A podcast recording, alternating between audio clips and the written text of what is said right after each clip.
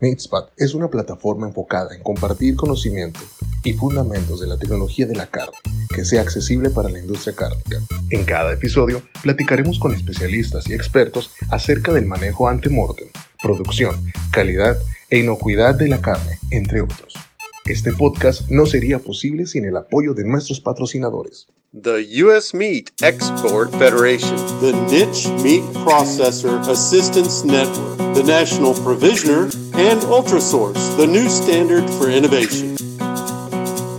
Hola compañeros de la carne, mi nombre es Francisco Nájar y tenemos el día de hoy el episodio número 2 de Meatspad en versión en español. Bienvenidos. Espero que, les haya gustado mucho el episodio anterior con, con Juan Garza y el día de hoy es, es un honor tener a un buen amigo, mentor. Él es el doctor John Michael González, es actual profesor en la Universidad de Georgia. Hoy vamos a hablar un poco de el bienestar animal y su impacto en la calidad de la carne. Hola, doctor González. Muchas gracias por aceptar la invitación para estar en este podcast en español, muy enfocado en la tecnología de la carne ¿Cómo le va? Nos va bien aquí. Estamos aquí en Washington, Georgia, muy cerca de Athens. Ahorita me encuentro justamente aquí, transmitiendo desde la recámara para que mis hijos no hagan ruido. Pues extraño el no estar en el laboratorio, el estar dando clases. Sigue extrañando. Y ahora pues en algunas universidades, como lo menciona el doctor, vamos a, vamos a regresar a tomar clases en, físico. Pero bueno, vamos a hablar un poquito de, bueno, empezar esta conversación acerca de, lo que es el bienestar animal, el impacto en la carne. Eh, y para aquellos que no están familiarizados con el bienestar animal, el estrés antemortem, el cual empieza desde que, desde que el animal, el ganado, cerdo, res, sale de la granja es puesto en, el, en la caja, en el tráiler para ser transportados a la sala de sacrificio, es todo eso que ocurre antes de que el animal es sacrificado. Ha habido algunos estudios, el doctor González nos va a platicar un poquito acerca de eso, de, de cómo podemos empezar a cuantificar eso, que nos ayude para tener un mayor control en nuestra empresa, en nuestra engorda, en nuestro rastro, para utilizar estas prácticas y minimizar el estrés. Es un ganar-ganar para todos. Pero bueno, desde su punto de vista, ¿cuál es el impacto económico que tiene el bienestar animal en la industria cárnica y cuál es la importancia de tener esas medidas para bajar el estrés ante mortem en ganado? Bueno, sí, creo que es una pregunta muy pertinente. En realidad, yo lo considero por lo que toca a la carne de bovino, creo que bovino está un poco detrás comparado con porcino en cuanto a los estudios.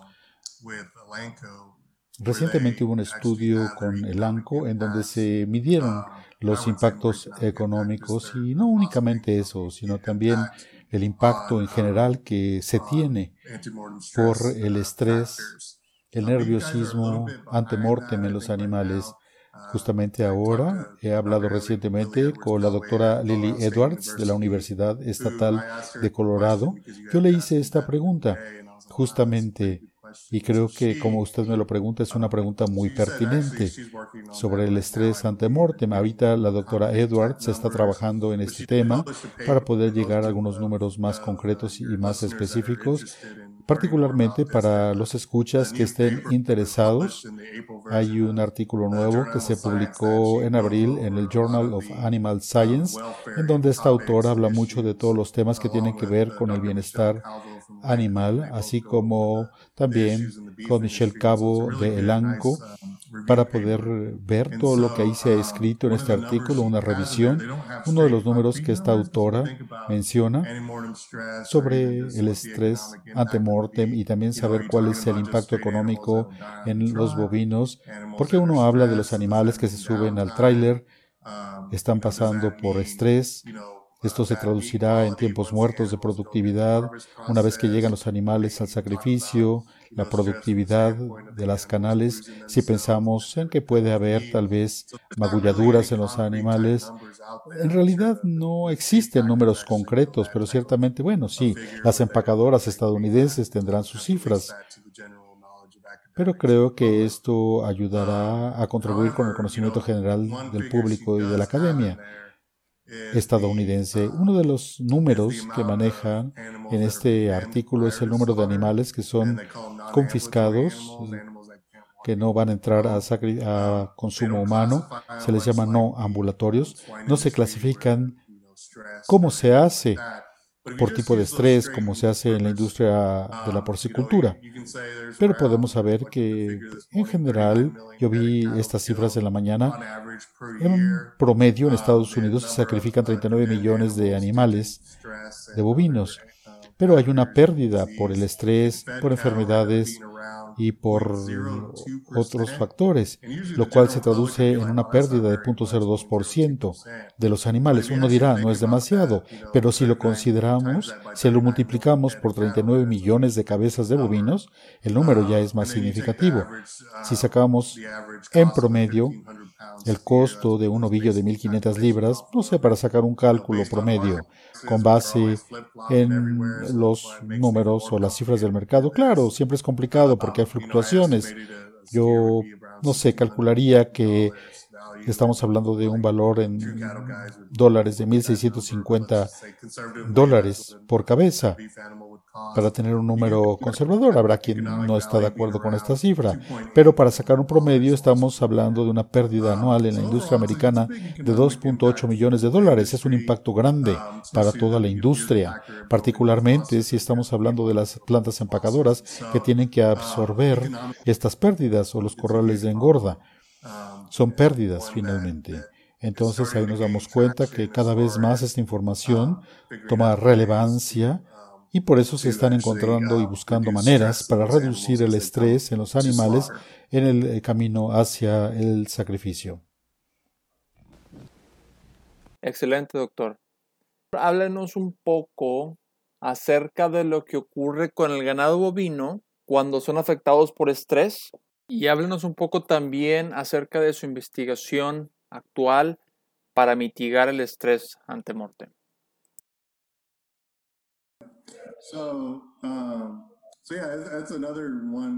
Esta es otra pregunta súper complicada. Um, es una pregunta que no tiene una respuesta fácil. Si pensamos en el bovino, se encuentran en el corral de um, engorda, tienen una vida ahí normal, solamente tienen que movilizarse cuando van a ir a comer al comedero o tienen que hacer sus necesidades.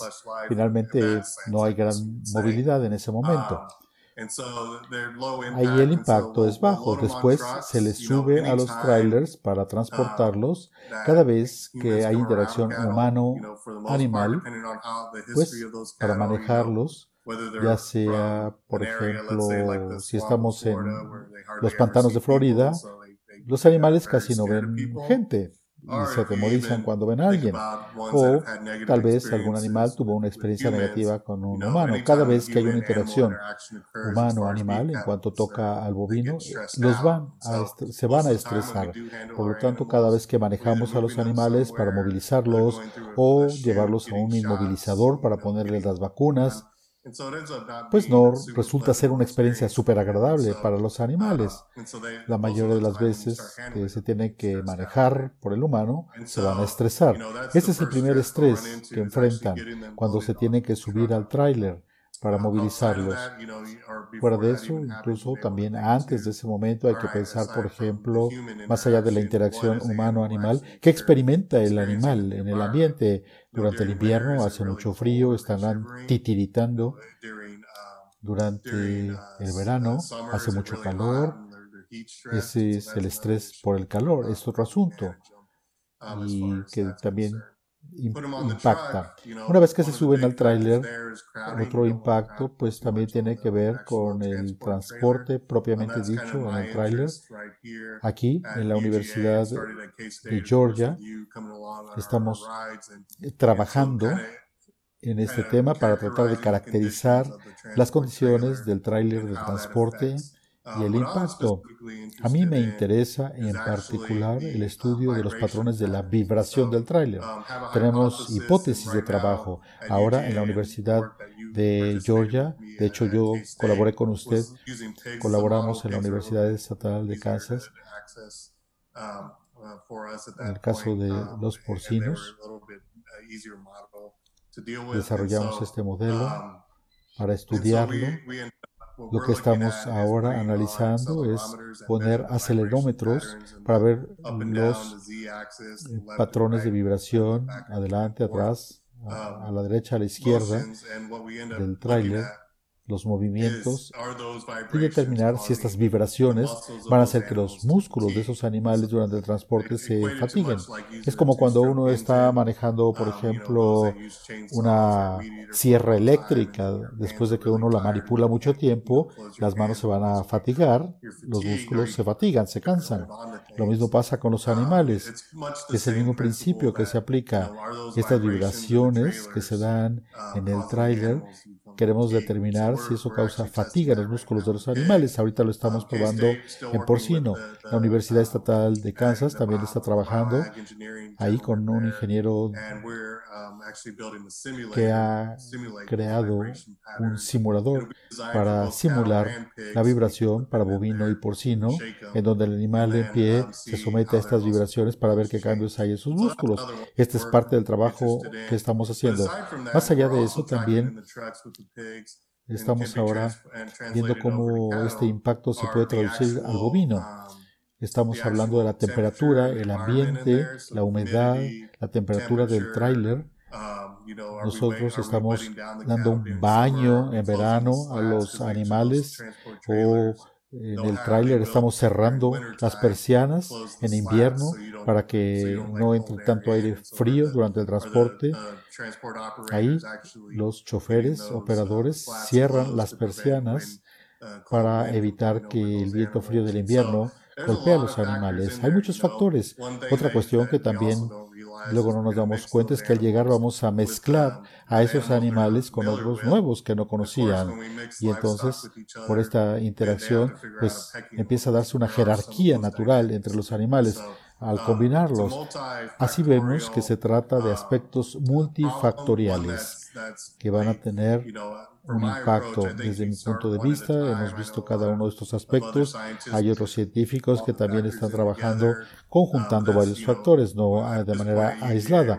En la Universidad de Georgia nos estamos enfocando en particular en la vibración y estaremos construyendo un simulador y también considerando el ambiente y otros factores que estresan al animal. A continuación, una breve pausa. Este podcast es posible gracias a US Meat Export Federation México, con el objetivo de promover el consumo de las carnes rojas americanas, así como facilitar su comercialización en los mercados de la región. Muy bien, doctor. Sí he tenido la oportunidad de, cuando usted estuvo aquí en Kansas, de, apoyarlo y ayudarle con, con, esta investigación, viendo el, viendo el perfil de vibraciones que hay en la caja, en el tráiler, cuando hablamos de de los sensores que colocábamos abajo del tráiler para ver, bueno, hay diferencias o no dependiendo de dónde, de dónde esté el ganado, la parte frontal, la parte media o la parte de, la parte de atrás. ¿Qué se encontró?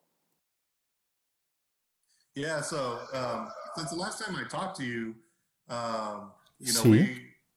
También, desde la última vez que platicamos usted y yo, en realidad, posteriormente, conocí al ingeniero, el doctor Ben Davis.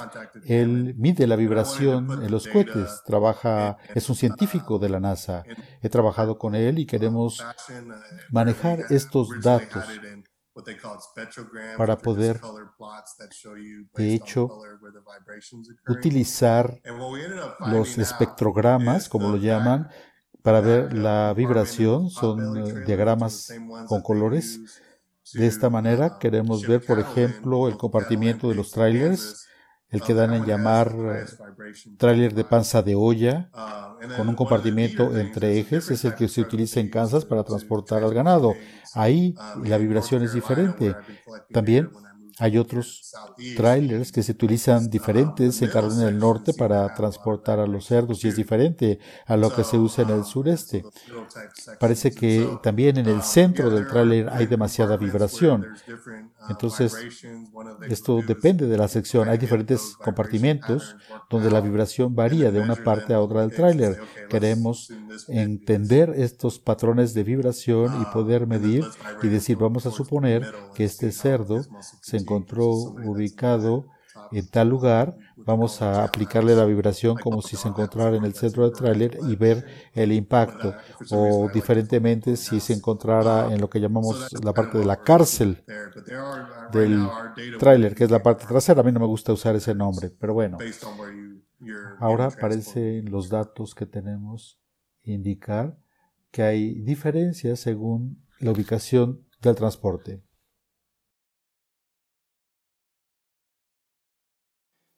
Hablemos un poco del tiempo, que puede ser de 2 hasta 8 horas de los animales que están en transporte, en carretera, de, para llegar de la granja hacia la sala de sacrificio. ¿Cuál es el impacto en la calidad cuando, pues en tiempos largos, qué ocurre en los animales y qué pasa con la calidad de la carne en el momento en que, en que pasa rigor mortis? ¿Qué sucede? Creo que esto tiene que ver con la época en la que yo trabajaba en una planta empacadora. Uno recibe a los animales, generalmente llegarán a la planta, se les da un par de horas en los corrales de descanso, se les da un reposo, el tiempo entre la llegada y el sacrificio. Claro, también depende del tiempo de transporte, de qué tan lejos vengan. Por lo que toca a la fatiga, Depende de la fatiga que hayan experimentado estos animales. Como mencionaba yo anteriormente, la interacción también humano-animal es un factor muy importante. Y claro, lo más importante también cuando se suben al tráiler, cuando se descargan del tráiler, si uno da un mal tratamiento a los animales o si uno los transporta de distancias muy lejanas o si realmente estamos estresándolos en extremo para llevarlos al proceso, pues en este momento están utilizando la energía que tiene su organismo. Entonces esto en el cerdo puede traducirse en PSE, carne pálida, suave y exudativa. La carne es muy pálida, hay mucho desjugue de la carne, la calidad de la carne en general también va a tener un detrimento. En el equivalente, en el bovino, aquí nosotros hablamos de los dark cutters, los cortes oscuros de carne, en donde finalmente agotan la energía de su músculo. Tiene que ver con una combinación del estrés en el viaje en el tráiler o la energía que han estado utilizando. La diferencia entre porcino y bovino es que el porcino se echan durante el viaje en el tráiler, pero el bovino no tiene espacio para echarse, tienen que ir todo el tiempo parados durante todo el transporte, depende de cuál sea la distancia en la que se tengan que movilizar para el traslado al sacrificio, puede ser una distancia larga, entonces acabamos con carne DFD, oscura, firme y reseca, donde ya no hay energía en el músculo y el declive del pH, de la acidez del músculo, no baja de una manera natural cuando va el cambio de músculo a carne. Y esto también tiene que ver con eh, la humedad tiene más líquido, más humedad, uno pensaría que sería más jugoso, pero en realidad el efecto es el contrario, porque se va a desjugar. Una vez que llegan, por ejemplo, a un supermercado como Kroger o a cualquier supermercado en el que usted vaya de compras, finalmente va a tener problemas también con esa carne, con su apetecibilidad, con ese producto, porque tiene exceso de agua y eso va a hacer que se desjugue. Excelente. Siguiente pregunta, doctor. ¿Cuál sería alguna de sus recomendaciones para mejorar las prácticas y que puede ayudar a la gente que, tiene rastro, que, tiene, que está involucrada en la industria cárnica para disminuir el estrés ante mortem? Es una pregunta muy pertinente. Gracias por preguntar. A medida que hay nuevas investigaciones, tenemos que pensar en, por ejemplo, lo que la Universidad Estatal de Colorado ha descrito y también las prácticas de manejo que se tienen para los animales en pie, lo cual sugiere que pues también tenemos que entender cómo esto se relaciona con las diferentes operaciones y cómo se incorporan estos conocimientos. Pero finalmente todo esto se reduce, como lo dije, a la interacción humano-animal. Entonces, el poder capacitar a los trabajadores de las plantas, el poder hacerles entender el concepto, que se entienda que si se manejan a los animales en pie con menos estrés, va a ser algo que nos va a beneficiar a todos. No nada más en términos de la calidad de la carne y en términos económicos, es lo correcto, lo que se debe hacer, tratar adecuadamente a los animales, porque si se estresan antes del sacrificio, finalmente, pues no es algo correcto. Entonces, este mensaje se tiene que comunicar a los trabajadores. Yo estuve trabajando en una planta empacadora durante unos nueve meses. De ninguna manera soy un experto, pero aprendí muchísimo en esa experiencia. Muchas veces los empleados, pues sí, reciben la capacitación y finalmente pues acabamos haciendo lo mismo una y otra y otra vez. En ocasiones, pues también hay situaciones en donde hay cierta frustración por el trabajo repetitivo. El poder enseñar a estos empleados cómo manejar los animales adecuadamente, que se detengan que respiren profundo, que piensen que estos animales están nerviosos, estresados, porque se les está metiendo a un sistema que es atemorizante. Entonces, el tratar de reducir el estrés de los animales y también que la mentalidad de los empleados que manejan al ganado en pie en la planta sea la adecuada, creo que esto es lo número uno, bajar el estrés al mayor nivel posible. Ya la doctora Temple Grandin lo describió años atrás. Entonces, el capacitar a los empleados, el comunicar, el hacer que eh, comprendan este concepto que se trata de los animales con el menor estrés posible y evitar el estrés es algo positivo. Hacemos muchas cosas. Por ejemplo, ahora el tipo de sondas que se utiliza para movilizar a los animales. Ahora yo que vengo de un ambiente citadino, uno pensaría que iba a ir moviendo a los animales como si estuviera uno en el rodeo, ¿no? Es lo que un citadino se imagina, pero no. Creo que hay que tener los métodos adecuados. Y también en la industria encontramos, a mí me tocó trabajar con una joven en la industria que finalmente desarrolló una herramienta con una punta roma para poder, eh, sin filo, para poder movilizar a los animales. Entonces, el encontrar estos métodos nuevos para movilizar a los animales sin estrés es algo que creo que pues deberá ayudar bastante, creo yo. Y creo que ahora en la industria americana estamos haciendo un buen trabajo a medida que las cosas cambian, que vamos aprendiendo más, que reducimos el estrés en los animales, el hecho de simplemente no tener autocomplacencia. Estamos llegando al final de este episodio, pero antes de, irnos, eh, esta es una pregunta más general, más personal para, usted, doctor. ¿Cómo han sido estos últimos meses trabajando desde casa? Desde, pues, sabemos, con la pandemia y todo, platíquenos un poco de su experiencia. Gracias. Creo que uno de los desafíos que hemos tenido ahora por el, hecho que tenemos que trabajar desde casa, eh, ahora estamos acá, mi esposa también no, sale a trabajar, está en casa y trabajamos como equipo, mi esposa y yo. Simplemente tomamos turnos mientras yo estoy trabajando, yo, eh, eh, mientras yo trabajo en la computadora, ella ve a los niños, cuando ella va a dar las clases por computadora, yo cuido a los niños, los turnamos, etcétera. Y además yo considero que lo que sí se me ha hecho un poco difícil trabajando desde casa es el redactar, el escribir porque pues estoy acostumbrado a estar en mi cubículo, en la oficina, en silencio, donde uno puede estar escribiendo, pero aquí de repente hay que cuidar a los niños o el tratar de escribir mientras está en la televisión las caricaturas de Mickey Mouse no es una cosa tan sencilla que digamos.